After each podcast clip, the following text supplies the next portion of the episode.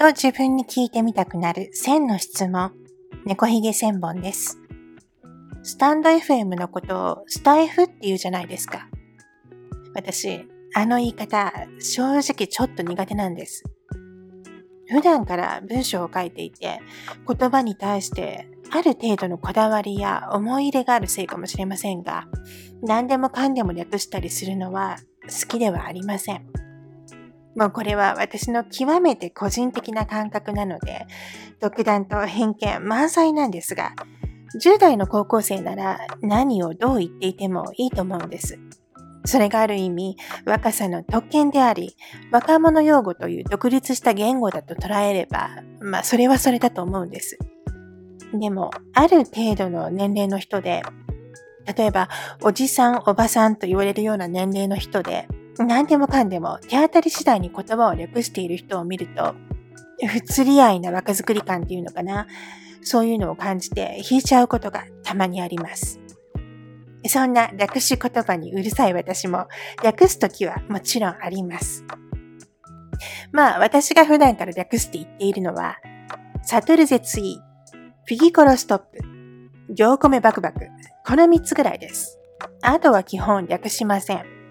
スターバックスもスタバって言わないし、えー、ミスタードーナツもミスドって言わないし、ファミリーマートもファミマって言いません。マックはマックです。あれは略しても問題ありません。ちなみにさっきのサトルゼツイ。これは佐藤健超絶かっこいいの略です。2番目のフィギコロストップは、フィギュアスケート見てると転ぶんじゃないかってドキドキして心臓止まりそうになるの略です。で最後の行米バクバクは、餃子だと米がどれだけでも食べられるの略です。まあ、この3つは最近よく言ってるセリフなんですけど、3つとも長いじゃないですか。だから略すとちょうどいいんですよ。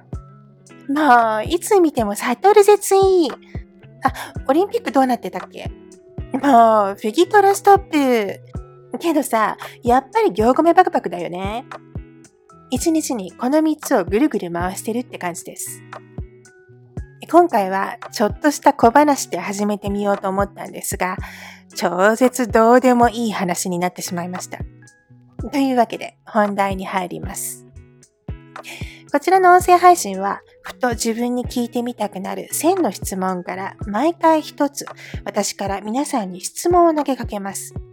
私はノートというサイトで日々エッセイを書いているのですが、この質問はエッセイとセットになっていますので、この音声配信とともにノートのエッセイをぜひ読んでいただきたいと思います。説明欄にエッセイのリンクを貼っておきますので、チェックしてみてください。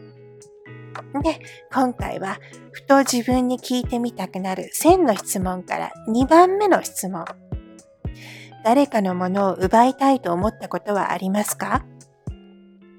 エッセイの内容は以前私が勤めていた会社の後輩女性に服から髪型からボールペン、香水、すべてをコピー、真似されて、しまいには彼氏を奪われたという私の体験談となっています。どうですか？誰かのものを奪いたいと思ったことありますか？なぜ奪いたくなるのかと考えてみると、まず、ま単純にそれがすごく欲しいからが一つ目。二つ目に他人のものだからよく見えるっていうのもあるでしょうね。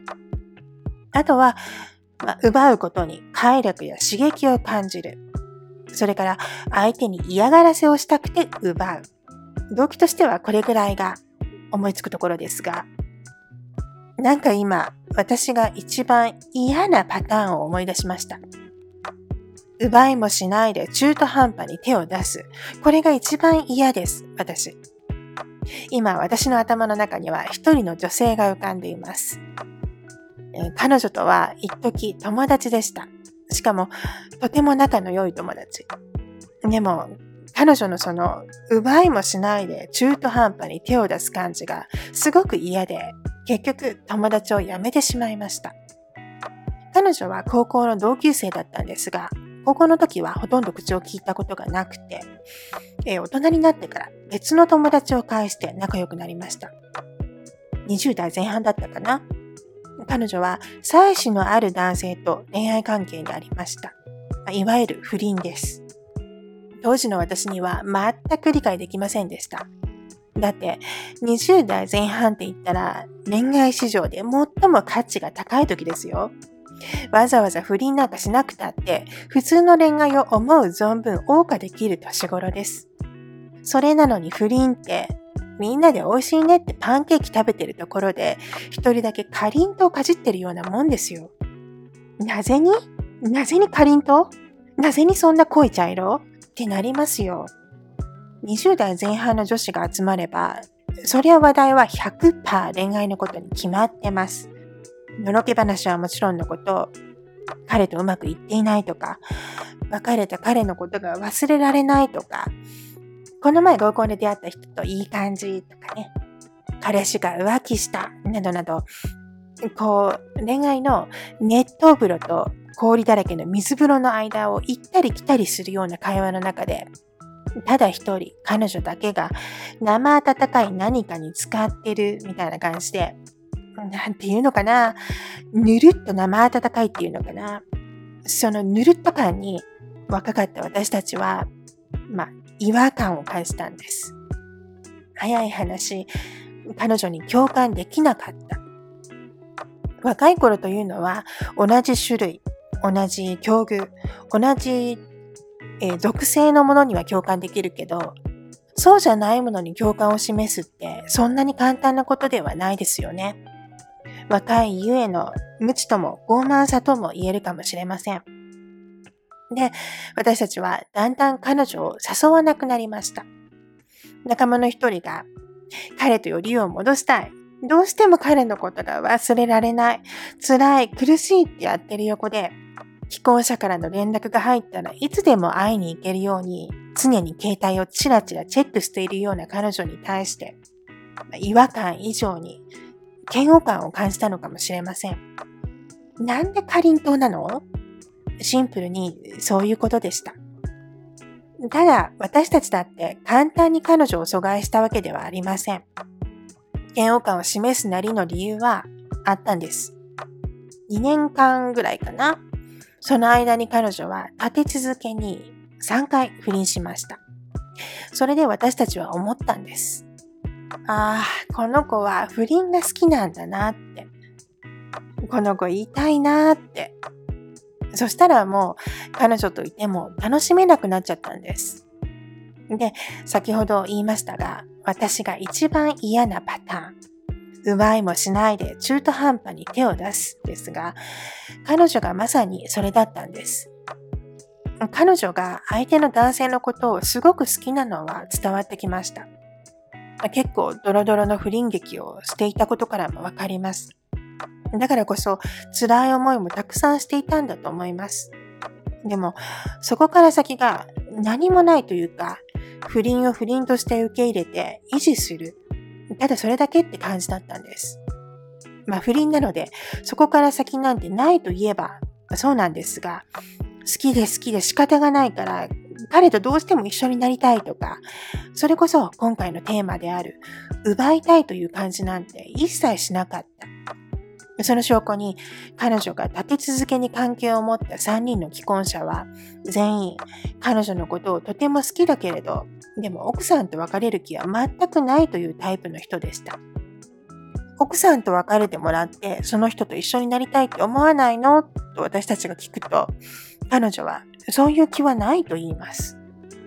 奥さんから男を奪おうともしない。でも、誰かの夫なんて本来手をつけちゃいけないものに中途半端に手を出して、中途半端にドロドロする。だから、なんでかりんとうなの？ですよ。